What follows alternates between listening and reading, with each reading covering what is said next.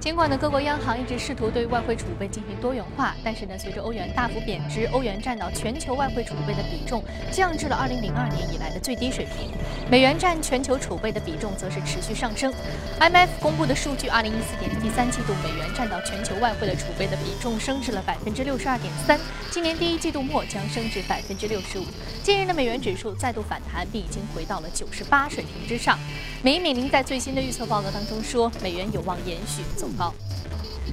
欧盟统计局三月三十一号公布的最新数据显示，欧元区三月份消费者价格指数初值同比下降百分之零点一，符合预期。跌幅呢较二月份的百分之零点三有所减小。三月份核心 CPI 初值同比增长百分之零点六，增幅不及预期值百分之零点七。那截至三月份，欧元区 CPI 已经连续第四个月下降了，通缩局面还没有得到遏制。美银美林最新的研报指出，基于欧元区的通胀情况，欧洲央行明年推出 G 二的要求可能性要大于。不推出 QE 二的可能性。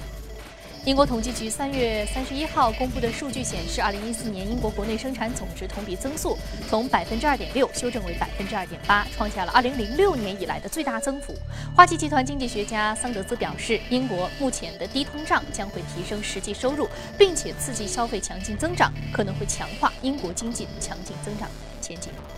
股神巴菲特周二表示，如果说最终呢希腊退出对于欧元不可能是坏事，那欧元区可能可以承受希腊的退出。作为欧洲债务负担最重的国家，希腊正在跟欧元区国家以及国际货币基金组织就两千四百亿欧元的救助条款进行谈判。各方的僵局导致了希腊只能依赖欧洲央行的贷款来过日子，有可能会导致未来数周出现违约以及退出欧元区的风险。俄罗斯联邦审计署署长格里科娃三十一号表示，截至三月二十四号，俄罗斯联邦财政今年已经出现了赤字一点二万亿卢布，这对于执行今年的财政预算造成了非常大的困难。格里科娃表示，出现赤字的原因主要是因为油价下跌导致财政收入减少，受到西方制裁和国际油价持续下跌的影响，俄罗斯经济面临的下行的压力。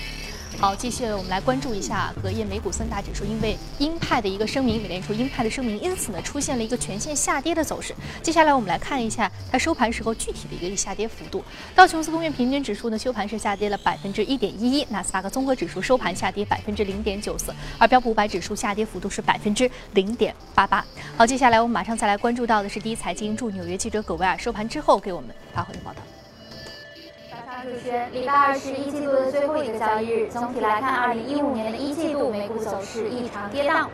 道指百分之一以上的收盘涨跌幅次数达到了二零一一年四季度以来的最高。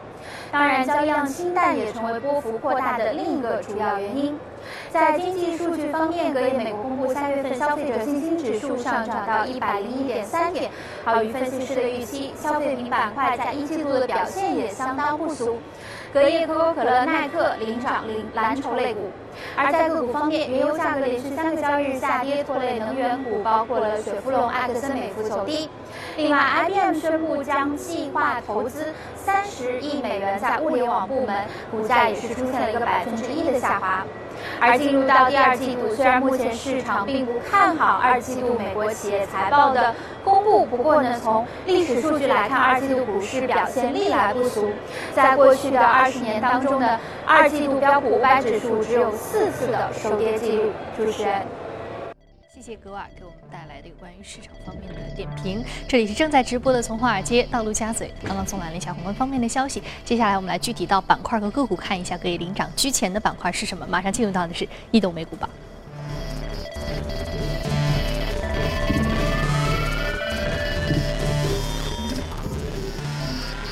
好，今天我们请到的是我们的老朋友简佳先生，简先生早上好。早上好，嗯，那我们看到上周呢，其实由于这个油价的下跌啊，呃，我们来关注一下油价。由于这个也门突然的一个战事啊，其实之前一直跌跌不休的油价近期是出现了一波上涨，但是这个上涨呢依然是有所遏制的。那之前其实你对于这个油价一直是比较偏空的一个预期，对。那现在依然保持这样偏空的预期吗？是的，我们其实看到美呃也门它是一个国土面积非常小的这样的国家，而且它的一个原油的一个供给其实是它它的一个占比非常小。那么它每天只有百十三万桶每天的这样的一个供给量，只占到全球的供给的百分之零点二还不到。但是我们说也门它其实它的一个战略位置非常的重要。一方面它是临近呃全球最大的这样一个原油的出口国，也就是沙特阿拉伯；另外它控制着原油非常重要的一个输送的管道，也就是亚丁湾。因此我们说市场原来预期就是也门的战事会逐步的一个呃逐步的一个升级，那么势必会对全球的这样的一个原油的供给会产生影响。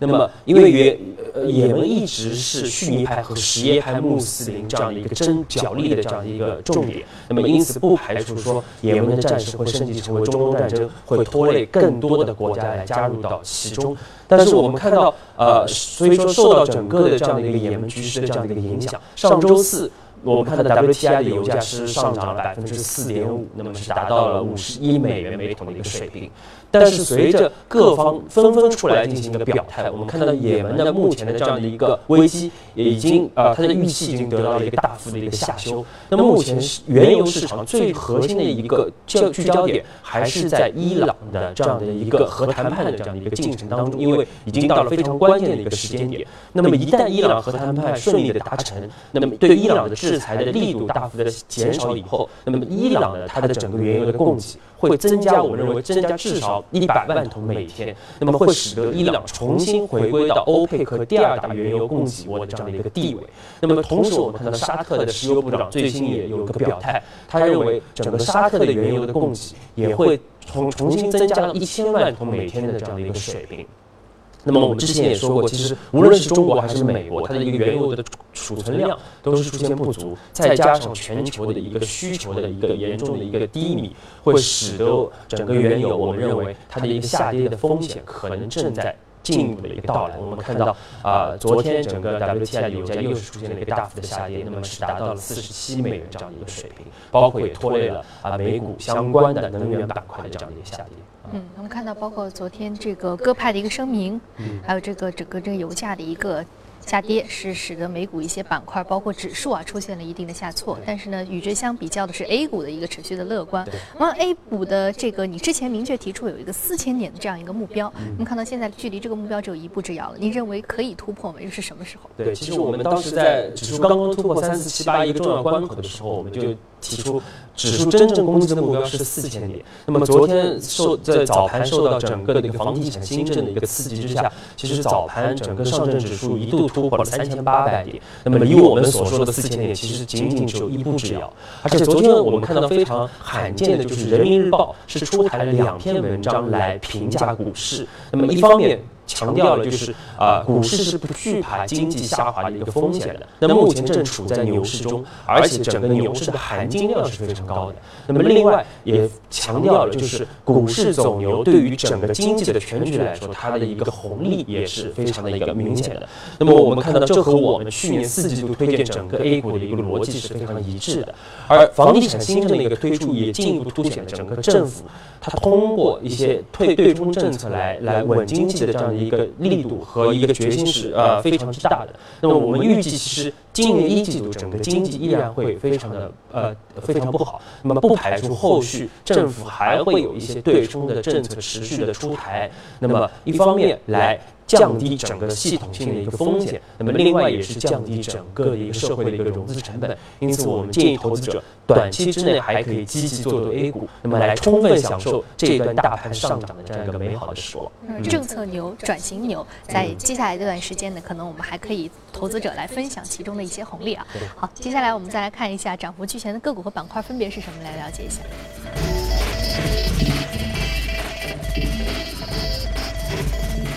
半导体、报纸出版、玩具、按揭投资，还有互联网服务是领涨的板块。另外，我们看一下个股方面，个股方面包括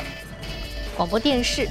互联网服务。医疗器械、电子商务还有生物技术是涨幅居前的个股。我们来看一下今天其中的蓝讯是来自于互联网服务板块，隔夜的上涨幅度是百分之十九点六六，目前的价格是十一点八七美元每股。互联网服务它主要的一个核心概念是什么？对，蓝讯其实是全国第二大的 CDN 的服务的一个提供商。那么 CDN 其实也就是内容分发网络，它其实是通过虚拟的网络来解决互联网的一个拥堵的问题，同时来增提升整个用户的一个网络的一个反应的一个速度。那我们看到，其实蓝讯它上周公布完财报以后，它的一个股价是上涨了百分之三十四，那其中昨天一天就上涨了百分之十九点六六。其实我们觉得最主要的原因还是呃，随着整个互联网的视频和游戏的一个大幅的增长，导致了呃整个呃。整个 CDN 市场的一个需求的一个持续的一个火爆。那么，另外我们说到，其实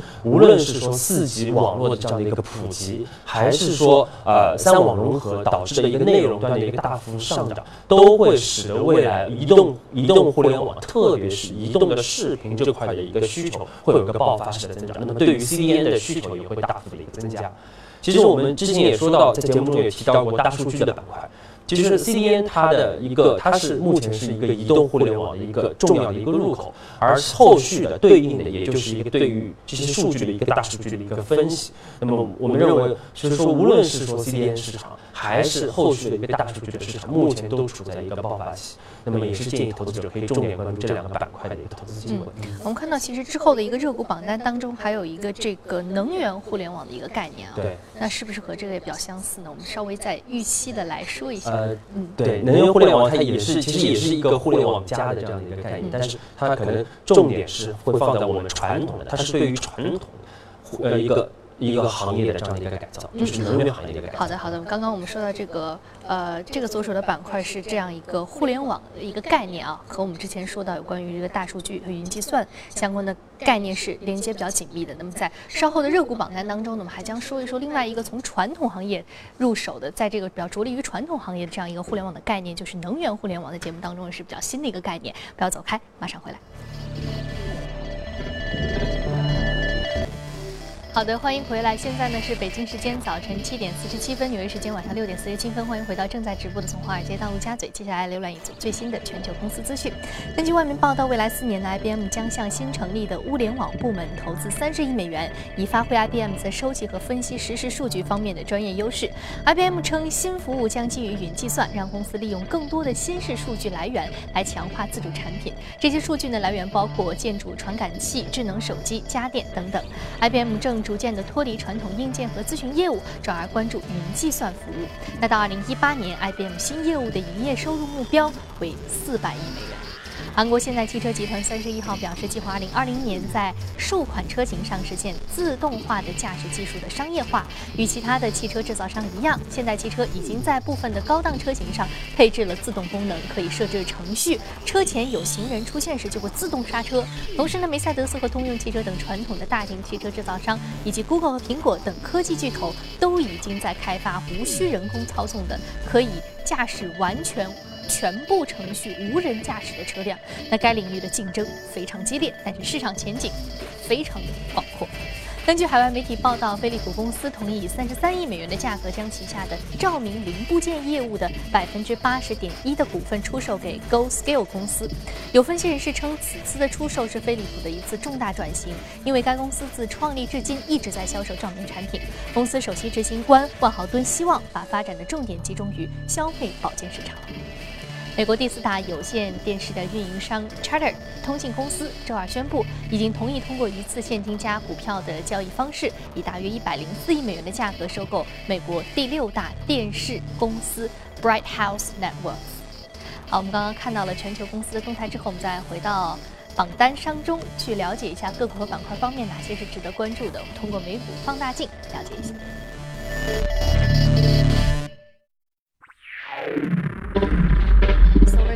是能源互联网，刚刚我们提到的专注于传统行业的这样一个互联网概念。另外呢，呃，是搜房网，来自于房地产电商板块。那其实今天 Solar City 之前你在说分布式光伏的时候提到过啊。今天我们看到它所属的这个榜单是能源互联网。刚刚你简单的介绍了一下能源互联网的着重点和我们之前说的这个互联网概念和新兴互联网有一些不一样。那具体的不一样，再跟我们聊一聊好吗？对，现我们要说到 Solar City，其实就不得不提到它的创始人，也就是大名鼎鼎的特斯拉的创始人 Elon Musk。嗯，那么 Solar City 它其实也是美国非常著名的一个分布式光伏的一个呃一个项目的这样的一个提供商。那么它主要是提供从系系统设计、安装、融资，包括监督等一系一系一条龙的这样的一个分布式光伏的这样的一个系统的一个提供。那么 Solar City 它其实它通过它的一些创新的商业模式，那么是快速的在分布式光伏这个领域进行一个扩张。我们看到它的一个市占率，在美国的一个市占率已经从百分之二零一二年的百分之十二上涨到目前的一个百分之三十的一个水平。那么简单来说，它的一个商业模式就是在政府的一个大力扶持之下，那么通过租赁的方式来给到用户一个比较低廉的一个电价，那么同时呃为呃财务投资人带来一个呃来分享这样的它的一个回报。那么我们看到，其实 Solar City 它的一个呃它的一个商业模式也是值得国内的这样的一个呃。有利于从事、有志于从事分布式光伏的这些企业来进行一个借鉴的。同时，我们说 Solar City 它也是在大力的发展能源互联网这样的一个产业，而分布式光伏其实就是能源互联网非常重要的一个一个环节。那么，分布式光伏我们之前也提到过，其实它的优势非常明显。一方面，它是因地制宜，那么很可以非常有效的、清洁的去利用当地的这样一些太阳能的资源，来减少对于传统的化石能源这样的一个需求。那么，另外。更重要的呃，就但是它的劣势也比较明显。那么，主要就是大量的一个分布式光伏接入到那个电网，会导致整个配网，无论是管理还是它的改造，都它的难度都会大大加大。因此，我们说就需要能源互联网来解决这样的一个难题，来解决这样的问题。嗯，那具体说一说能源互联网。刚刚你说的“互联网加”的概念是比它可以说用来形容能源互联网的一个非常重要的关键词。那么。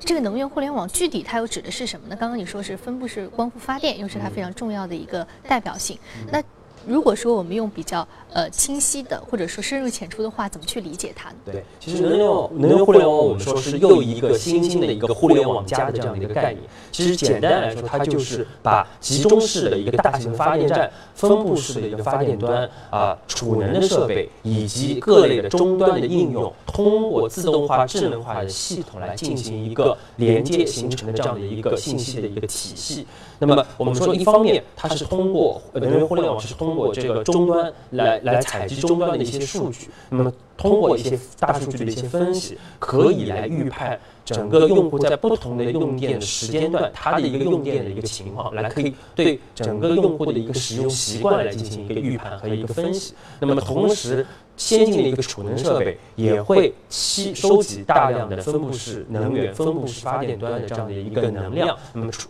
那么通过能源互联网可以来两端来进行一个匹配，那么从而来进行一个能源的一个调调控。那么进一步，最终的目的是我们说来优化整个能源的这样的一个结构和能源的一个使用的一个效率。嗯，刚刚你说到优化能源的使用效率，优化能源的使用结构，是我们现在国内对于这个环保行业，也包括整个能源的一个行业大的一个趋势所在啊。那具体怎么做呢？那如果说是我们从更长远的一个角度来说的话，那这个。啊，我们刚刚说到这个概念，对于这个整个的国内发展能源互联网的意义，还有目前的一个行业格局又是什么样的？对我们觉得其实意义非常，其实能源互联网对中国的意义非常重大，因为我们说经过三十多年的这样的一个粗放式的一个发展，其实我国目前能源的一个对外依存度非常之高，那么而且电网传统电网的这样的一个安全隐患也非常的大。包括我们看到最新整个政策对于能源互联网的一个支持的力度也非常大，包括李克强总理在两会的报告中